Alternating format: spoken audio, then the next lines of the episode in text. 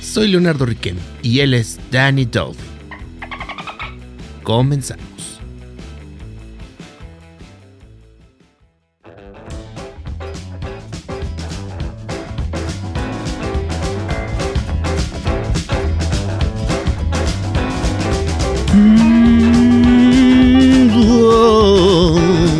Oye, qué buena rola Danny Dolphin. Me da ganas de cantar. Me siento Elvis, ¿sabes?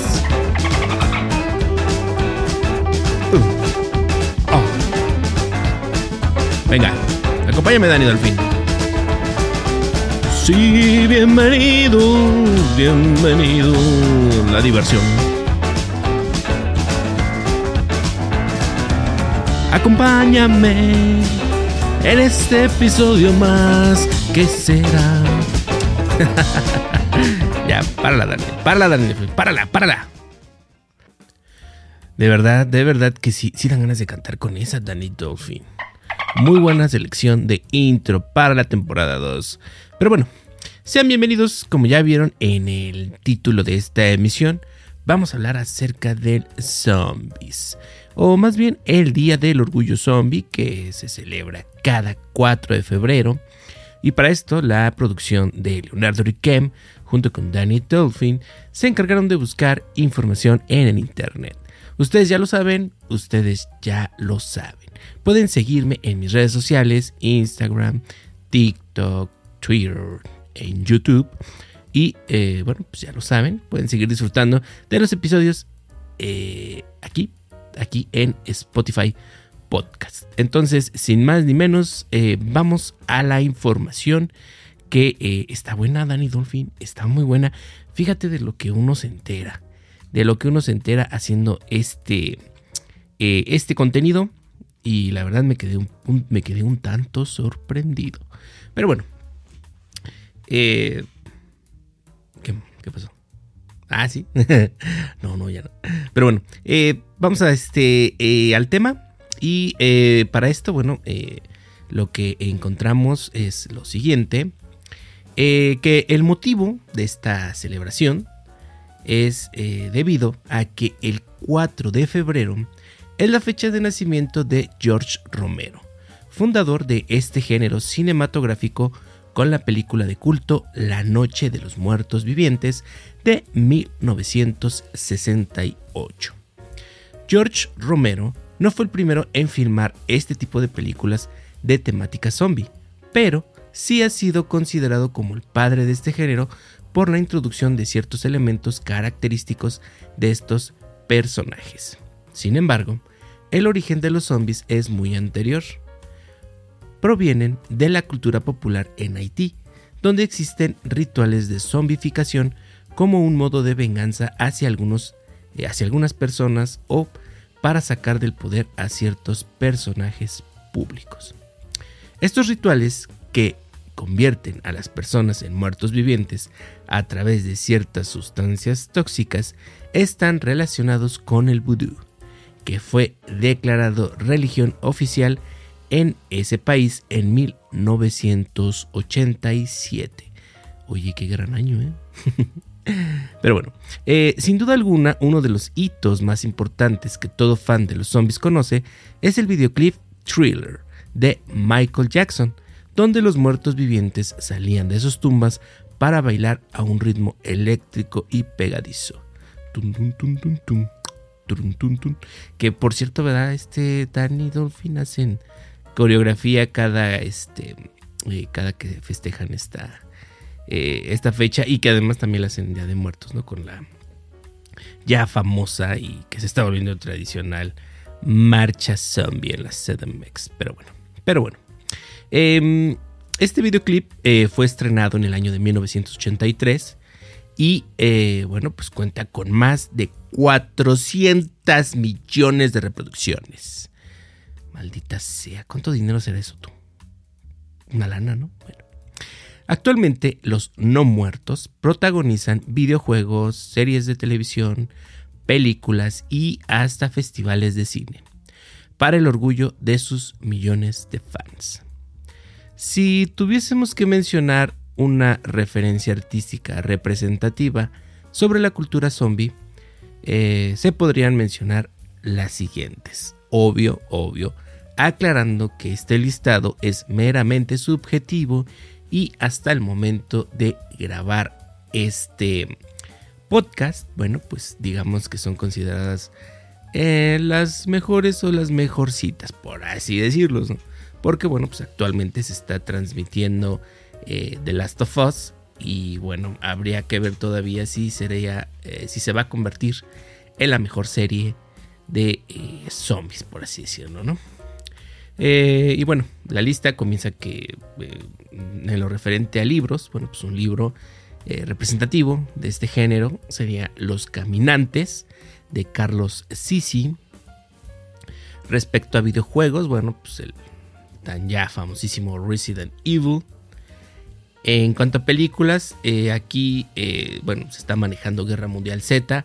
Habrá quien diga que, que quizá no es la mejor pero eh, yo creo que algo que me gustó de esta película en lo particular o en lo personal es el giro que le dieron eh, al comportamiento de los, de los zombies y, que no está no, no, no se ven así todos eh, pues todos como regularmente los ponen, ¿no? lentos y, y, tontos y todo eso, ¿no? Que de hecho desde desde Soy leyenda ya manejan un tipo de zombies pues eh, muy agresivos y este, muy rápidos y con una super fuerza, ¿no? Entonces, eh, que quizá en anteriores eh, referencias cinematográficas y de cómics quizá no habían manejado esa, esa característica, ¿no? Pero bueno, aquí nos están poniendo Guerra Mundial Z, habrá quien difiera, habrá quien diga que sí, pero bueno. Respecto a serie de televisión, bueno, pues ya, tan famosísima, conocida The Walking Dead, que ya va en su temporada número quién sabe cuál, que en lo personal eh, sí la alargaron bastante, siento que perdió ya de repente el sentido, pero bueno, tiene sus fans, tiene su nicho y respetable.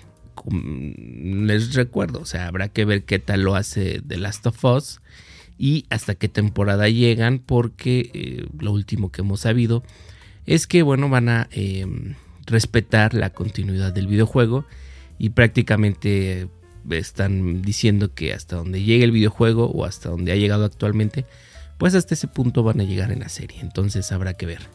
Habrá que ver qué, este, eh, qué tal se pone y, si sí desbanca a The Walking Dead como, mm, como este, serie de televisión referencia respecto al tema zombie. Y bueno, eh, pasando a curiosidades, algunas curiosidades sobre este eh, tema de los zombies. Eh, serían las siguientes, o aquí nos, nos están enlistando algunas. comenzamos con la palabra zombie, se relaciona con la palabra africana nazambi, que mi acento, nazambi, que significa Dios. La gran zombie o la gran serpiente era considerado el padre de todos los dioses. Interesante, ¿no? El origen de la palabra. Nazambi. ¿Cómo se, cómo se pronunciará correctamente? Bueno, quizá ya en algún momento alguien nos dirá la pronunciación correcta, pero bueno, en lo que a mí respecta, bueno, pues yo la pronunciaría así, ¿no? Pero bueno, eh, siguiente dato. Em, el síndrome de Cotard es un desorden mental relacionado con la hipocondria. Las personas que lo padecen creen que están muertas, ya que sienten que sus órganos internos han dejado de funcionar, con alucinaciones olfativas, olor a putrefacción, y sensitivas, gusanos recorriendo su piel. Ay, me dio, me dio, sentí la muerte chiquita aquí. Ay, me dio cosa. No, imagínate, sentí que tienes gusanos adentro. Pero bueno, siguiente dato curioso. Existen dos teorías acerca del origen de los zombies. Una persona maldita muere y resucita como un zombie. O una persona es contagiada con un virus zombie o ha estado expuesta a algún tipo de radiación. Pues sí, porque ya hoy, eh, bueno, pues hay muchas referencias, ¿no? Entonces ya cada quien este, ha sacado su versión de zombies, ¿no? Entonces, eh, en un principio eran, resucitaban, este, salían de las tumbas y querían comer gente, no como tal su carne, sino más bien su cerebro. Y este, y poco a poco, bueno, pues han evolucionado este, eh, tanto la forma en la que se crea el zombie como la manera en la que se contagian o en la que esparcen esta infección, ¿no? Pero bueno, siguiente dato curioso. Eh, en Estados Unidos uno de los planes de defensa del Pentágono se denomina Operaciones contra la Dominación Zombie, para proteger a la humanidad de las amenazas de los muertos vivientes. Esos cuates tienen un plan para todo. Para todo, hasta para cuando lleguen supuestamente los alienígenas. Pero bueno, alguien por lo menos pensó en eso. Siguiente dato curioso. De acuerdo a la tradición zombie, solo hay una forma de matar a un zombie. Cortar su cabeza o dañar su cerebro. Cierto, muy cierto. En el año, el siguiente dato curioso. En el año 2013, la Fox International Channel de Japón conmemoró el inicio de la cuarta temporada de la serie estadounidense The Walking Dead de una manera muy original. Más de mil zombies se dieron cita en la emblemática Torre de Tokio. Oh, qué gran fiesta, amigo. Sí, qué gran fiesta. Pues sí, así conmemoraron este el inicio de la cuarta temporada. Creo que ya van en la 12 o en la 11, no sé qué temporada van. Pero bueno. Siguiente dato curioso. En comparación con los vampiros, los zombies son débiles, lentos, tontos y muy fáciles de matar. En cambio, los vampiros son fuertes, rápidos, difíciles de matar son inteligentes y pueden regenerarse. Qué, gran comparación, ¿no? hay qué diferencia. Pero bueno, volvemos a lo mismo. Eh, en la de Soy leyenda, los zombies son muy rápidos, son muy fuertes, eh, son difíciles de matar también y además no son como tal inteligentes, pero sí demuestran ciertas eh, características de comunidad y hasta podríamos decir de, ¿cómo se dice?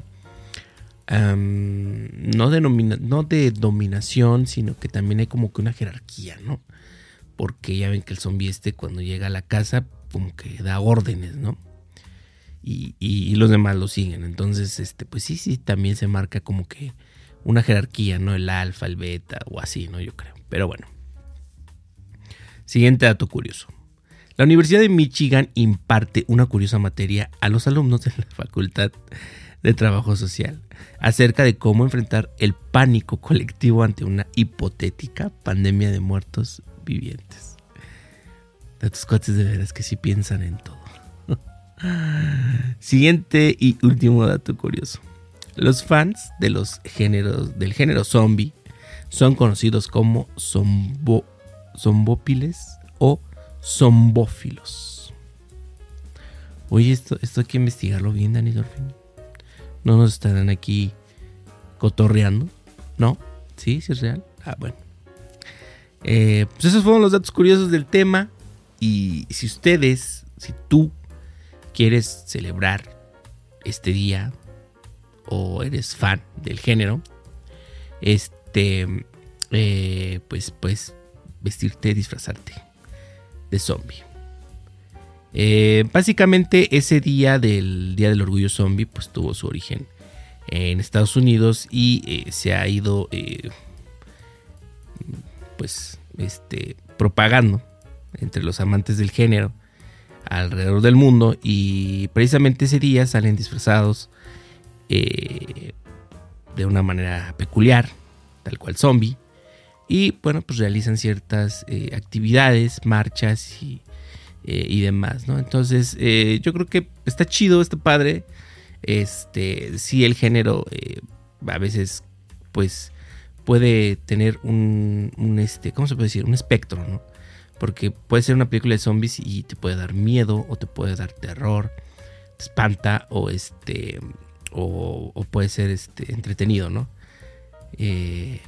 Ya veremos, ya veremos este, qué giro le da eh, esta, esta serie de Last of Us que al momento de estar haciendo este podcast, bueno, pues eh, está, está teniendo muy buenos comentarios y eh, parece ser que pinta, pinta para algo bueno. hasta, aquí el hasta aquí el tema, sí, hasta aquí el tema. vamos a pasar a, la noticia, como ya lo saben, como es costumbre. Vamos a pasar a la noticia que está relacionada precisamente con el tema. Y esta noticia, eh, más que noticia, es un artículo que encontró la producción, esto, bueno, pues en el internet. Para ser eh, más precisos, en la página de eh, National Geographic. Y es un artículo escrito por Sarah Gibbons, el cual se titula o dice lo siguiente. Hongo parásito. ¿Podría evolucionar hasta convertir a los humanos en zombies? El hongo creador de zombies del videojuego The Last of Us es real, pero hay muchos otros hongos a los que se debe temer. De las 5 millones de especies que existen en el mundo, unas cientos son peligrosas para las personas. Así, así está titulado el, artículo y eh, da esta como breve introducción. Eh, el artículo ya eh, dice lo siguiente. Sin la capacidad de poder controlar su cuerpo, una hormiga se arrastra lejos de su colonia, se cuelga peligrosamente de una hoja y espera a morir mientras un hongo consume su cuerpo. Emerge de su cabeza y libera esporas en el aire. Son como pequeños adornos de Navidad en el bosque, dice Ian Will, genetista de hongos de la Universidad de Florida Central, donde se encuentran estas hormigas zombificadas. Y nos muestran aquí una imagen de cómo están estas, este, estas hormiguillas ahí. Eh, pues ya prácticamente, este, ¿cómo se puede decir? Em, el esqueleto, la piel, este, el cuerpo, pero ya el cuerpo vacío, porque bueno, el hongo se encargó ya de, consumir. Y efectivamente, pues le sale por la cabeza, este, y, dorso, se puede decir, la parte de la espalda, eh, parte del, hongo, y, como menciona, lo hace para eh, esparcir sus esporas y repetir el ciclo. Em, dice aquí en el artículo. El videojuego de Last of Us plantea que un hongo se apodera del mundo y convierte a los humanos en zombies controlados por parásitos. De una manera fantástica, los vínculos lógicos están ahí, pero no es probable que ocurra en la vida real, dice Will. Pero aunque a los científicos no les preocupa que los hongos evolucionen hasta convertir a la gente en zombies, el aumento de las temperaturas por el cambio climático sí supone un riesgo real de empeorar las infecciones fúngicas. ¿Cómo infecta el parásito a los insectos? Bueno, eh, los cordyceps son una amplia categoría de parásitos de insectos y un popular suplemento para la salud. Pero solo los opiocordyceps controlan el organismo de su huésped. Se sabe que unos 35 de estos hongos opiocordyceps convierten a los insectos en zombies, pero pueden existir hasta 600, afirma Joao Araujo, Araujo perdón, experto en hongos parásitos en hongos parásitos del Jardín Botánico de Nueva York. Los primeros signos de infección son un comportamiento errático y anormal. Los científicos creen que el parásito toma el control físico de su huésped cultivando células fúngicas alrededor del cerebro que secuestran el sistema nervioso del insecto para controlar sus músculos. No está claro cómo lo hacen exactamente, si liberando una sustancia química o alterando el ADN del, insecto, señala Will. Es un proceso que el hongo lleva perfeccionando en su huésped específico desde antes de la historia de la humanidad. Nuestra hipótesis es que lleva coevolucionando unos 45 millones de años, afirma Araujo. Entonces, pues aquí eh, está, nos, ya nos está dando la referencia de que tardó 45 millones de años en coevolucionar este hongo para poder hacer lo que hace con la hormiga, ¿no? Y con otros insectos. Este, pero en específico aquí con la hormiga, bueno, pues dicen que tardó muchísimos años en coevolucionar eh, para poder eh, hacer lo que hace con, con este insecto, ¿no? Eh, dice, dice aquí, estamos seguros de que no puede infectar a los humanos?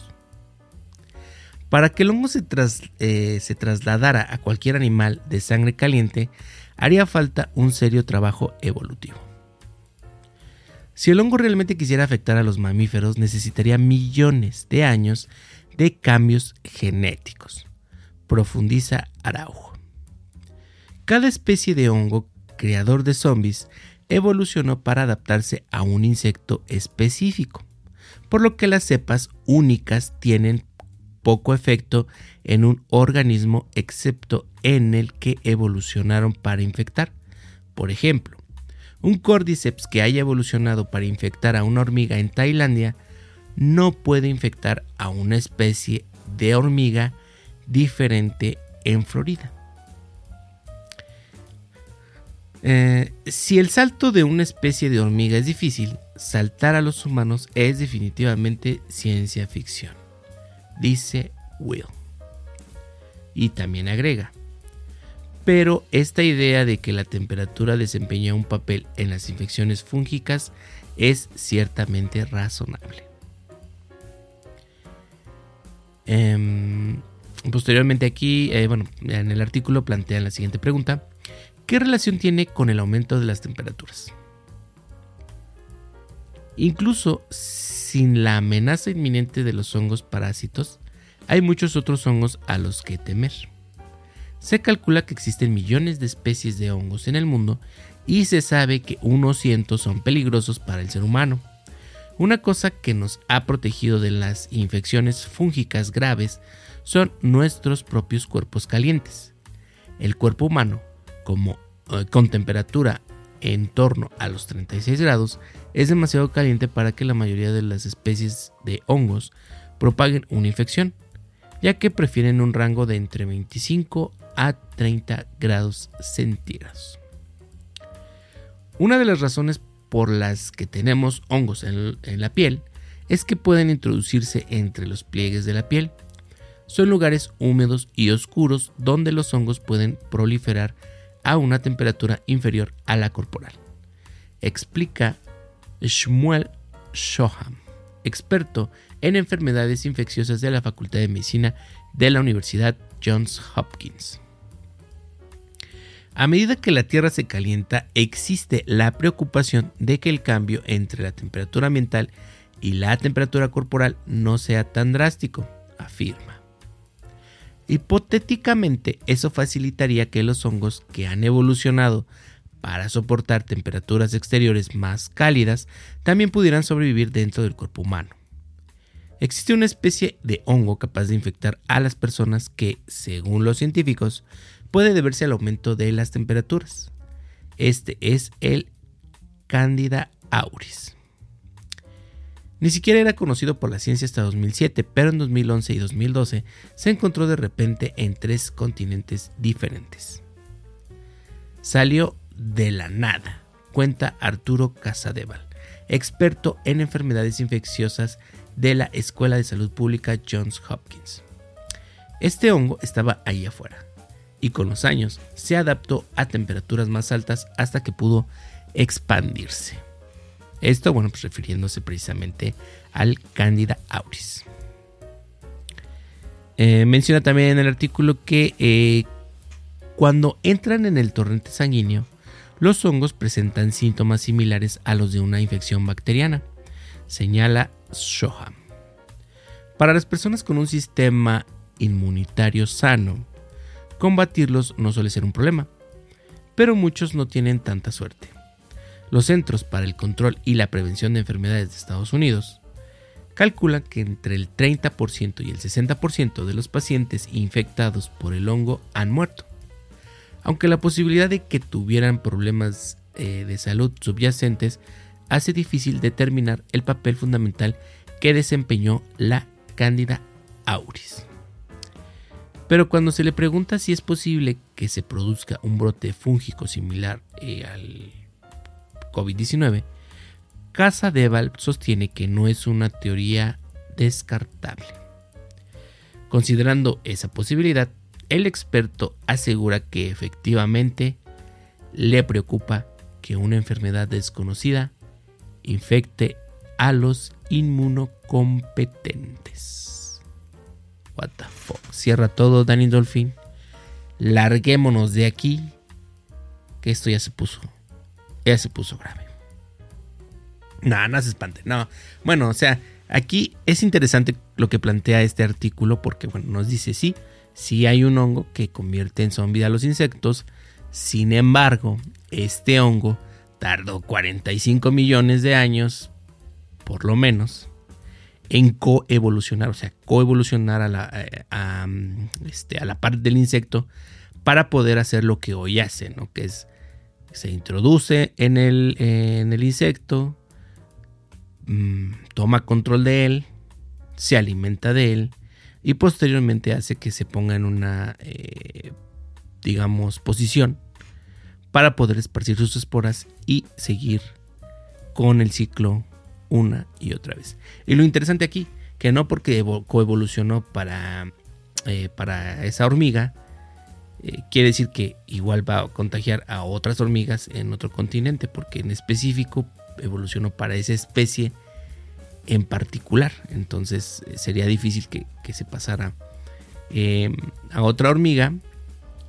Eh, y esto, bueno, pues como, como mencionan ahí, ¿no? Si, si de por sí eso es difícil, ahora pasar a, pasar a un mamífero, pasar a, alguien con, una temperatura superior a los 36 grados, bueno, sería aún más difícil. Sin embargo, bueno, pues dicen que, que hay otros tipos de, hongos, como el el que mencionan este, aquí, el, este, el Candida auris, que eh, se ha estado ya encontrando en, este, pues, en seres humanos, ¿no? Entonces, eh, que sí, que la temperatura del, planeta al aumentar provocará que se adapten, que evolucionen y que pudiese haber la, posibilidad de, que eh, sea más común contagiarnos de ellos, pues sí, sin embargo, bueno, no llegaríamos al, punto de, de este, de The Last of Us, ¿no? ¿O sí? No, no es cierto. ¿O sí? No, esperemos que no. No, no, está, está interesante. Si ustedes quieren eh, conocer acerca ah, de este artículo, eh, bueno, pues les vamos a dejar la link. Eh, la link, ahora escucha el link. Ay, ay, ay. Les vamos a dejar el link en eh, la descripción del, este, del video de en YouTube, si es que posteamos el video.